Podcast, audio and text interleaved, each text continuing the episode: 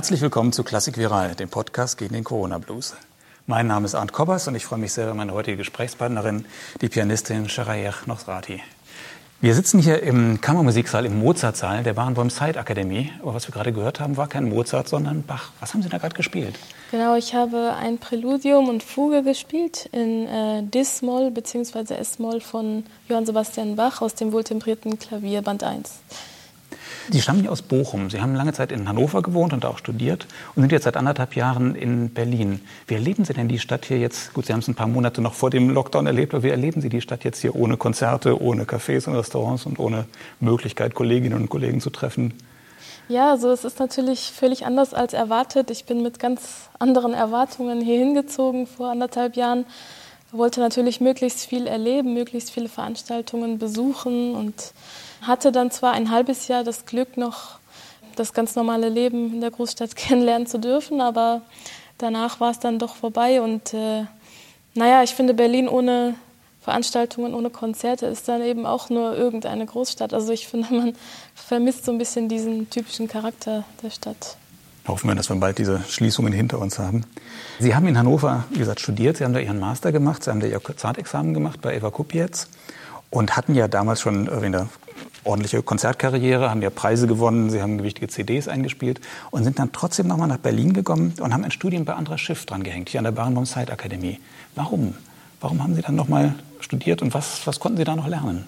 Ja, also ich denke, das war schon das Beste, was mir passieren konnte. Der Kontakt zu Herrn Schiff, der bestand schon vorher. Also ich hatte ja auch schon das Glück, ein Jahr vorher eine sehr aufregende Tournee mit ihm spielen zu dürfen, mit Bach-Konzerten für zwei Klaviere und Orchester als er dann anfing, hier zu unterrichten an der Barenboim Said Akademie, da hat er mich netterweise gefragt, ob ich Interesse hätte, das nochmal zu machen. Und ähm, das war natürlich für mich irgendwie eine ganz tolle Gelegenheit, nochmal intensiv auch äh, von ihm zu lernen. Er natürlich als großer Bach-Experte, aber auch als äh, großartiger Kenner der Musik der Wiener Klassik und ähm, auch sein Schumann und Schubert. Also vieles wirklich, äh, was mir auch musikalisch sehr am Herzen liegt, das spielt er auf eine Weise, die mir einfach sehr nah ist. Und da hatte ich natürlich das Glück, auch von seiner großen Bühnenerfahrung lernen zu können. Mhm.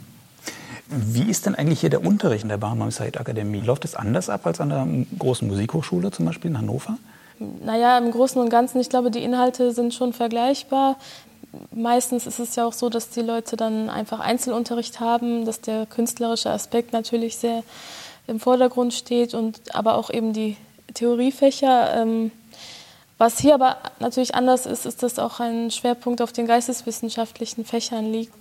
Jemand, der hier Klavier studiert, der kommt eben auch in Berührung mit Philosophie, Literatur, Geschichte, also so Fächer, die man normalerweise nicht an der Musikhochschule belegt und das ist natürlich eine großartige Sache, weil man dann auch ein bisschen über den Tellerrand hinweg blickt.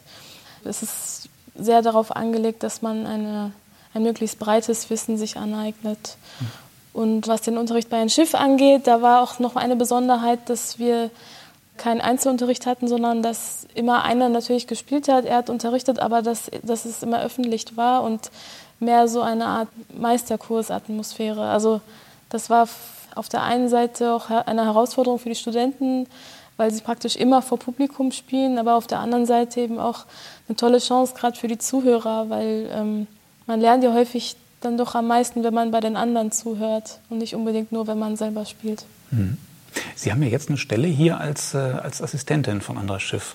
Was bedeutet das? Also was, was machen Sie da konkret? Ja, ja das äh, kam auch für mich sehr überraschend und war natürlich sehr erfreulich. Ähm, nach Beendigung meines Studiums, da hat mich Herr Schiff gefragt, ob ich das eben machen möchte. Also meine Aufgabe besteht im Prinzip darin, seine Studenten immer vorzubereiten bis zum nächsten Mal, wenn er kommt. Also ich bin dann sozusagen die Ersatzlehrerin oder die Lehrerin für die Übergangszeit und ähm, habe natürlich das Glück, mit, mit ganz tollen Leuten auch arbeiten zu dürfen.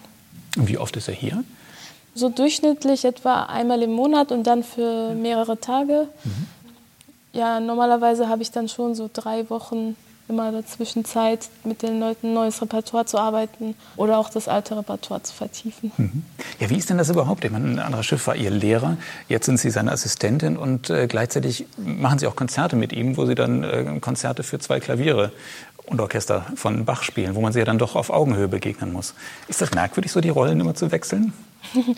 Ja, ich hatte, naja, wie soll man sagen, also eigentlich ist es, hat es irgendwie doch mal ganz gut funktioniert.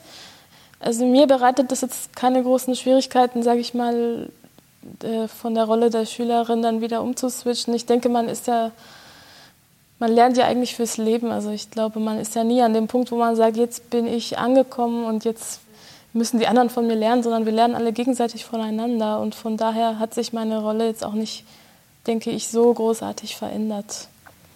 Hm. Und akzeptiert sie auch als Partnerin auf Augenhöhe?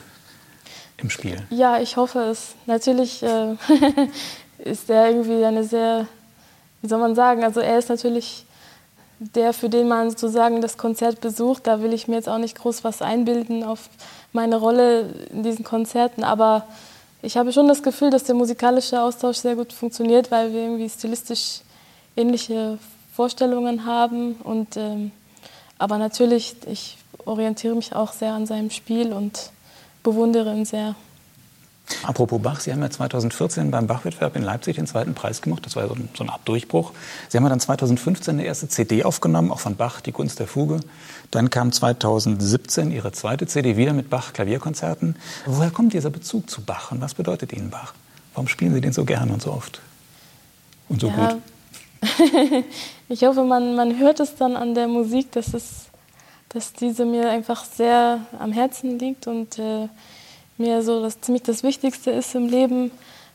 Ich habe immer sehr gerne Bach gehört, auch geprägt durch das Elternhaus. Also meine Eltern sind zwar keine Musiker, aber sie haben äh, immer sehr viel klassische Musik zu Hause gehört, darunter auch viel Bach. Und äh, dann hat auch mein erster Lehrer oder mein, ja, mein langjähriger Lehrer Rainer Maria Klaas, der hat auch immer Wert darauf gelegt, dass immer auch ein Stück von Bach im Repertoire dabei ist. Und ja, natürlich ist es einerseits diese, dieses leidenschaftliche Interesse für die Musik, andererseits liegt mir die Musik auch erstaunlicherweise irgendwie sehr gut. Also ich kann es gar nicht erklären. Also vielleicht ist es einfach, weil man von klein auf immer schon so viel gespielt hat. Natürlich wird es dann mit der Zeit auch einfacher, sich diese Musik zugänglich zu machen und ähm, ja, und die Kunst der Fuge, das äh, fing dann an, als ich ungefähr 17 Jahre alt war. Da habe ich das äh, Stück im Notenschrank entdeckt und äh, dann angefangen, einfach ohne ein konkretes Ziel, sondern einfach, weil mich dieses Thema schon so gepackt und gefesselt hat. Und dann habe ich das einfach gelernt, dann jahrelang weiter damit auseinandergesetzt. Und ja, und das Tolle bei Bach ist ja auch, dass es natürlich auch auf eine Art sehr, sehr anspruchsvolle Musik ist, aber auch eine Musik, die für einen selbst auch nie langweilig wird oder wo man nie das Gefühl hat, jetzt, ähm, ähm, ja, jetzt komme ich damit nicht weiter, sondern man entdeckt jeden Tag auch was Neues. Das ist ja so großartig. Oder man liest einmal was Neues, dann kommt man wieder auf neue Ideen. Das ist schon großartig, wirklich. Ist das vor allem die Klaviermusik oder ist das die gesamte Musik, auch die geistliche Musik von Bach, die Sie sehr anspricht? Ja, nee, also die gesamte Palette eigentlich. Ich finde auch, das kann man gar nicht so trennen. Also ich finde auch, ähm, gerade bei Bach ist vielleicht die Instrumentenfrage so ein bisschen, ja, nicht ganz so, wie soll man sagen, also sie ist vielleicht zweitrangig jetzt im Verhältnis zum Inhalt der Musik. Also natürlich hat er auch immer für bestimmte Instrumente geschrieben, aber ich habe auch das Gefühl, er hat mehr die Musik selbst und die Struktur und diese bestimmte Aussage im, im Sinn gehabt, als jetzt wirklich die konkrete Klangfarbe eines bestimmten Instrumentes. Und damit rechtfertige ich eigentlich auch, warum ich Bach weiterhin auch auf dem modernen Konzertflügel spiele und nicht sage, man dürfe nur noch auf Cembalo spielen. Ich glaube, es ist eigentlich beides möglich und erlaubt. Hm. Ist das noch eine Diskussion? Also bekommen Sie das immer wieder zu hören? Bach solle man eigentlich nicht auf dem modernen Flügel spielen? Naja, schon. Es gibt ja auch äh, Vertreter der historischen Aufführungspraxis, denen wir natürlich auch sehr viel verdanken, also was die äh, neuesten Erkenntnisse angeht. Aber ich finde es irgendwie schade, weil man jetzt so sehr radikal nur sich auf eine Seite schlägt. Also Und wir haben ja auch als Pianisten das große Glück, dass wir einfach so ein immenses Repertoire dadurch auch bekommen. Also ich glaube, jeder, der auf seinem Instrument etwas von Bach spielen kann, ist darum mehr als dankbar und glücklich. Das Argument ist ja oft, wenn Bach den modernen Flügel gehabt hätte, hätte er anders geschrieben, weil er andere Möglichkeiten oder die Möglichkeiten des modernen Flügels gekannt hätte. Mhm. Ist die Frage, ob das Argument wirklich zieht. Hätte er anders geschrieben?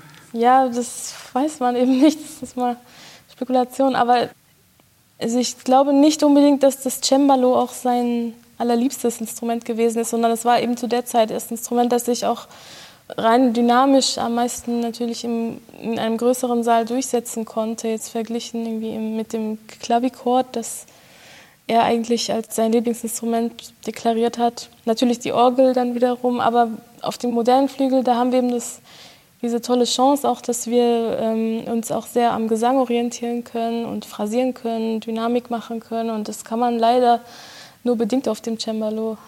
Da muss man dann eben andere Wege finden, das zu machen. Aber also ich orientiere mich klangfarblich und ästhetisch lieber am Gesang oder auch an Streichinstrumenten als jetzt unbedingt am Cembalo. Mhm. Beschäftigen Sie sich denn auch mit diesen alten Instrumenten, also Klavichord oder Cembalo? Ja, ich habe auch ein, selber ein Cembalo zu Hause und äh, probiere gerne Dinge aus, spiele auch ab und zu mal so Basso Continuo und sowas, aber würde es jetzt nicht als mein Hauptinstrument betrachten. Mhm. Wie ist das überhaupt? Das erklärt ja auch Ihren Namen. Sie haben iranische Eltern. Sind Sie mit beiden Musiken aufgewachsen, mit iranischer Musik und mit Bach oder westlicher Musik? Oder mhm. waren Sie doch eher nur Bach und westliche Musik geprägt? Also ich war eigentlich zunächst nur durch die klassische westliche Musik geprägt. Ähm, wir haben zu Hause keine traditionelle persische Musik gehört oder kaum. Aber das kam dann später. Also als ich dann meinen Mann kennengelernt habe, der traditionelle persische Musik spielt, also er spielt Kamanche, da habe ich dann angefangen, mich mehr damit zu beschäftigen und auch das Verständnis für diese Musik zu entwickeln. Und mittlerweile, glaube ich, ähm, ist das schon auf einem sehr guten Weg.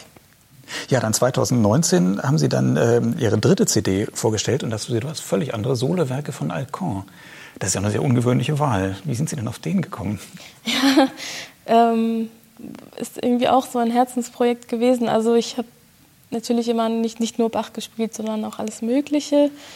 Und auf Alcan bin ich einerseits durch Aufnahmen von Hamelin gestoßen, der ihn ja eigentlich so ein bisschen wieder populärer gemacht hat, aber auch durch meinen Lehrer Rainer Klaas, der immer schon ein Fable für ihn hatte. Und äh, dann hat auch mein Bruder, der ebenfalls Konzertpianist ist, der hat damals auch schon ähm, einige seiner großen Klavierwerke gespielt und dadurch war eben auch die Hörerfahrung schon da und ähm, ja, und dann wollte ich einfach für, für das nächste Aufnahmeprojekt etwas wählen, das wirklich anders ist, aber dass ich dennoch gut kenne. Also ich denke immer, wenn man was aufnimmt, dann sollte es nicht irgendwas sein, sondern man sollte einfach schon sich damit auseinandergesetzt haben. Mhm. Aber warum sollte man Alcon und seine Musik kennen? Er gilt ja immer so als großer Virtuose, aber ein bisschen verschroben auch. Ich glaube, als Mensch war er wohl auch etwas verschroben. Mhm. Ähm, ansonsten weiß man nicht viel, seine Musik wird selten gespielt. Was, was macht die aus oder warum ist sie so interessant?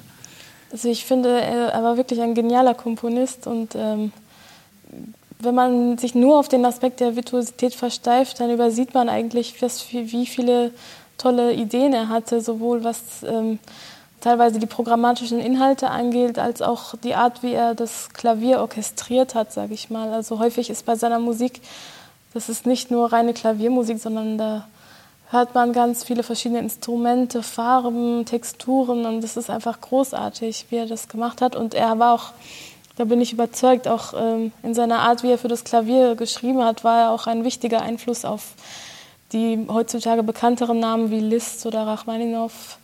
Und ähm, ja, und was ich irgendwie auch an seiner Musik schätze, ist, dass sie häufig einen ganz bestimmten Humor hat, dafür muss man die Musik ein bisschen besser kennen, um das zu verstehen. Also man darf auch nicht alles so für bare Münze nehmen. Er spielt häufig mit Hörgewohnheiten und bricht diese dann ganz abrupt. Und was ich auch gut finde, ist, dass die Musik niemals sentimental wird. Sie ist niemals so ganz gefällig und dadurch hat es eben auch so einen Anspruch, der mich so reizt. Mhm. Nochmal in Ihrer Biografie weiter, 2019 ähm, sind Sie auch hier im Boulez-Saal für Radu Lupo eingesprungen, der nun wirklich einer der großen legendären Namen ist. Ich glaube, jetzt nicht mehr spielt, nur seit letztem Jahr. Ich glaube, seine Karriere ja, hat er beendet. Ja. Aber ähm, wie war das? Wie, wie, wie ist sowas oder wie, wie ist das überhaupt dazu gekommen und was ist das für ein Gefühl? Ja, also mal wieder ganz überraschend. ähm, ich war zu der Zeit eigentlich engagiert für ein Ballettprojekt. Also ich habe ein Stück von Hans van Maanen mit einem ganz hervorragenden Ballettensemble aufgeführt in Düsseldorf, äh, Oper am Rhein. Und dann kam der Anruf, dass eben dieses Konzert droht auszufallen und dass nach einem Ersatz gesucht wird. Und dann dachte ich erst, es sei gar nicht möglich wegen meiner anderen Verpflichtungen und so weiter. Aber da ist mir dann zum Glück der andere Veranstalter sehr entgegengekommen und hat dann noch kurzfristig einen Ersatz gefunden. Ja, so kam das. Also es kam ein Anruf und man musste dann innerhalb weniger Stunden entscheiden, ob man es macht oder nicht. Und natürlich wollte ich es unbedingt machen. Das war dann auch mein Debüt in diesem wunderschönen Saal. Fühlt er sich auch als Pianistin, als Musiker unten schön an? Ja, also sehr, als sehr Zuhörer schön. kann ich nur sagen, es ist ein wunderbarer Saal. Ne? Der klingt gut, fühlt sich gut an. Ja, ich spiele da wahnsinnig gerne. Ja. Also ich glaube, es kommt auch aufs Instrument an. Also am Klavier hört man sich eigentlich sehr gut. Ich habe gehört, für manche tieferen Streicher ist es manchmal ein bisschen schwierig, sich durchzusetzen, aber alles in allem hatte ich eigentlich nur gute Erfahrungen. Und dann ist natürlich auch die Frage, ob man mit äh, Flügeldeckel spielt oder nicht. Manche nehmen ihn ab, weil es an sich dann doch auch gut klingt in dem Saal. Also es gibt nicht viele Säle, wo man das machen kann, aber hier durch die Bauweise kann man das machen. Ich persönlich bevorzuge es aber mit Deckel zu spielen, weil ich denke, der Klang hat dann mehr Kern und ist auch besser, also für mich selbst auch besser zu hören. Und der Flügel, der im Boulez-Saal benutzt wird, können Sie auf dem auch hier normalerweise in der, in der Akademie spielen oder ist das nur ein Konzertflügel? Ja, eigentlich stehen da zwei Flügel zur Auswahl, zwei Steinways und noch einen Flügel, den nur Herr Barnheim spielt, von, also den er auch selber gebaut hat, diese, genau, dieser Barnheim-Flügel. Und ähm, nein, also im Prinzip werden die eigentlich nur für Konzerte und Aufnahmen benutzt. Ja, und jetzt ist gerade Ihre vierte CD erschienen, wieder mit einem ungewöhnlichen Programm, äh, wieder was ganz anderes, wobei es ist auch wieder Spätromantik, aber trotzdem äh, zwei Klavierkonzerte von Anton Rubinstein. Warum das und äh, ja. Ja, ich glaube, da bin ich sozusagen meiner Vorliebe für die Raritäten ein bisschen treu geblieben. Also sozusagen Komponisten, die, die ich für qualitativ auch wirklich hochwertig halte, aber die heutzutage einfach leider selten gespielt werden.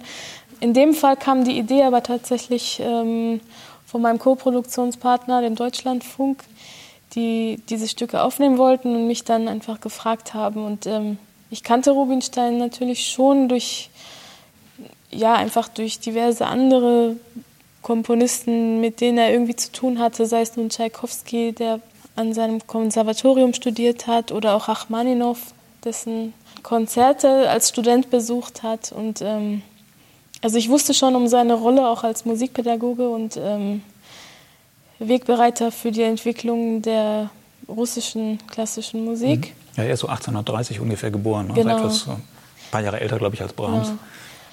Also von seinen Klavierkonzerten ist das vierte eigentlich das bekannteste. Das hat auch lange eigentlich zum Standardrepertoire vieler Pianisten gehört. Ich würde sagen, so bis vielleicht in die 1930er, 40er Jahre und ist dann aber später zunehmend in Vergessenheit geraten. Aber ich denke zu Unrecht, also das ist ein ganz großartiges Klavierkonzert. Das ist wahnsinnig toll instrumentiert. Das hat äh, vor allem im dritten Satz, finde ich, hat das so was sehr Musikantisches und äh, ja, also es hat mir großen Spaß gemacht. Also wir haben, wie gesagt, das vierte Konzert aufgenommen und dann ähm, dazu noch das zweite Konzert, eines der weniger bekannten. Da finde ich auch, kommt so ein bisschen äh, dieser, dieser russische Charakter noch mehr zum Vorschein. Mhm. Das zweite Konzert ist das lange, nicht? ja, genau. Genau, das ist 40 Minuten lang oder 45 Ja, Minuten. genau. Das, ist, das ist ja schon ein, ein Trumm. Ne? Ja, absolut. Macht das einen Unterschied für Sie auf der Bühne? Ist das, ist das auch physisch anstrengender, wenn so ein Stück sehr lang wird? Mm, Also ich finde jetzt im Konzert eher nicht. Da hat man auch so viel Adrenalin im Blut, da merkt man das gar nicht. Aber bei Aufnahmen kann es unter Umständen bei so sehr virtuoser Musik, kann es dann, wenn man viel wiederholt, ein bisschen anstrengend werden. Aber da muss man auch ein bisschen klug wirtschaften mit seinen Kräften. Sind, die, sind diese Werke so, äh, teilen, aber es klingt sehr virtuos, es klingt, als wäre das doch sehr schwer zu spielen. Ja, es ist auf jeden Fall virtuos, aber es liegt dabei gleichzeitig doch ganz gut. Also da merkt man natürlich, dass er selber auch Pianist war. Ich sag mal so, Aufwand und Effekt äh, stehen in einem sehr guten Verhältnis. Ja, doch, also er hat auch einfach sehr klug instrumentiert und ähm, dadurch kann sich das Klavier an den allermeisten Stellen gut durchsetzen, besonders im vierten Konzert, aber ja, im zweiten Konzert gibt es eigentlich nur sehr wenig Stellen, wo das Orchester dann wirklich so stark wird, dass man als Pianist dann auch keine Chance hat. Aber das hat man ja auch bei anderen Konzerten, also sowas wie Rachmaninoff zweites Konzert, der Anfang, da, wenn man das im Konzert mal hört, dann bekommt man am Anfang ja eigentlich nur wenig mit vom Klavier, mhm. ähm, so diese ersten Arpeggi. Aber manchmal ist es ja auch ein gewollter Effekt. Also. Mhm. Ist das ein Werk, das Sie auch äh, live spielen werden, spielen können? Oder ist das eher jetzt so ein CD-Projekt gewesen, wie das ja sehr oft ist und solche Raritäten tauchen mhm. dann gar nicht im Konzertsaal auf? Ich möchte es auf jeden Fall sehr gerne spielen. Ich werde es auch im Oktober wenn Corona es zulässt, in äh, Budapest einmal spielen mit ähm, demselben Dirigenten, aber einem anderen Orchester. An der Wer hat dirigiert? Wer hat die CD dirigiert? Äh, Robert Farkas, ein junger ungarischer Dirigent, der auch Assistent von Ivan Fischer war lange Zeit am Konzerthaus. Und er hat das organisiert, also an der Franz-Liszt-Akademie. Mhm.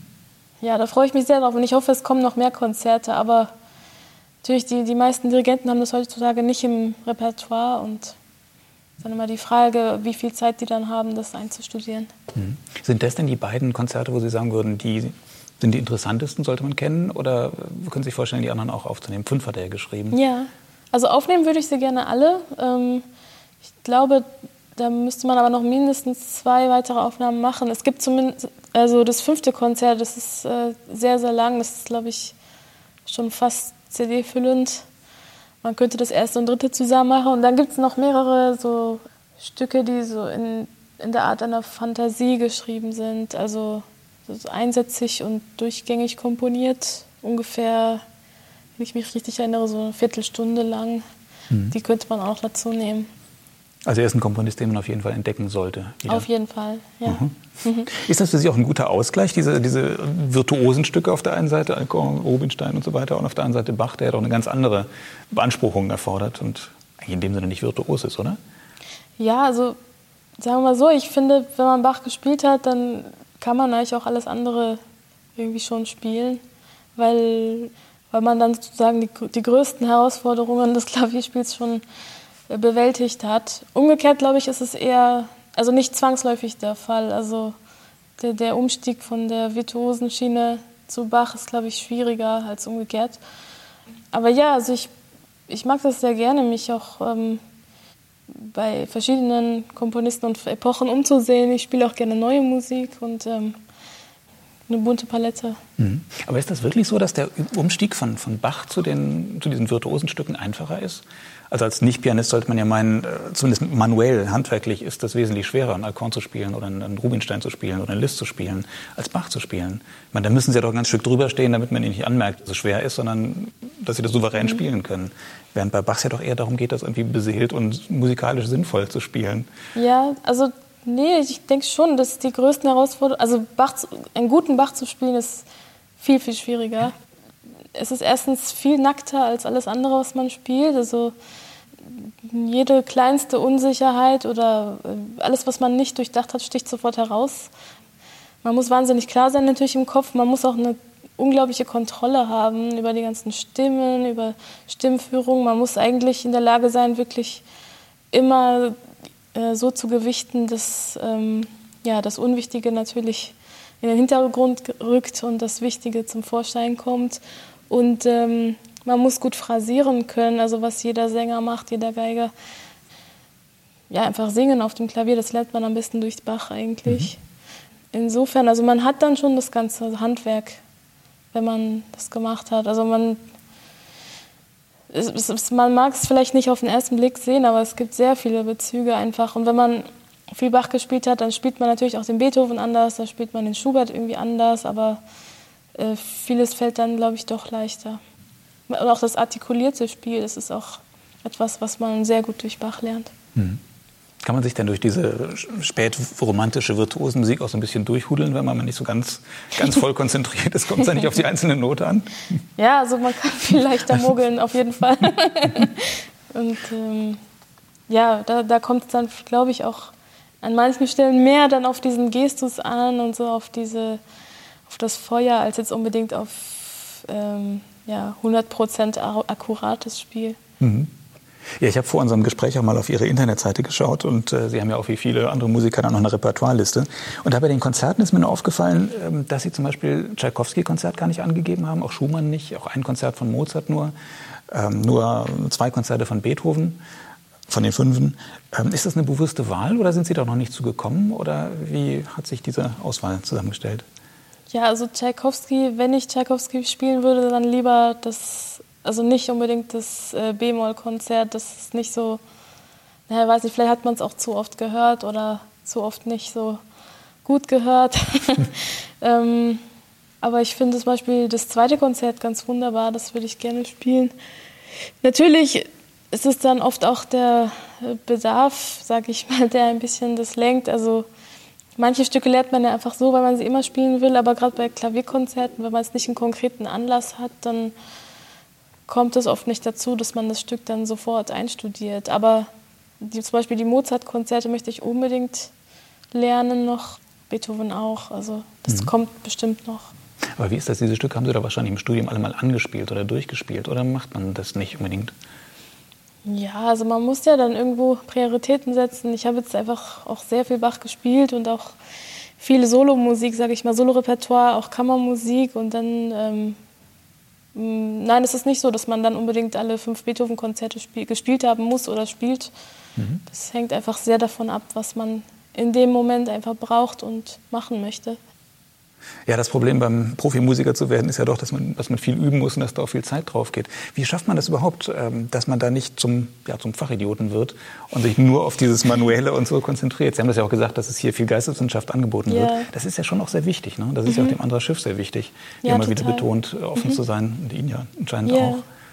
Also man muss es einfach auch erstmal verstehen, wie so ein Lernprozess funktioniert, glaube ich. Also häufig macht man dann den Fehler, dass man denkt, man muss in dem Moment, wo man spielt, muss sich dann auch die Besserung sofort einstellen oder dass man dann so lange wiederholt, bis man zufrieden ist. Aber das ist eigentlich meistens eher kontraproduktiv, sondern man weiß auch aus der Lernpsychologie, dass äh, häufig der Lerneffekt eigentlich in den Pausen sich erst einstellt. Also muss man sich einfach auch diese Zeit immer wieder nehmen und sich das auch zugestehen, dass man sagt, ich habe jetzt genug wiederholt, jetzt lasse ich das Stück liegen und denke dann lieber darüber nach oder lese einen Artikel darüber oder gehe auch einfach nur spazieren, mal ein, eine Runde.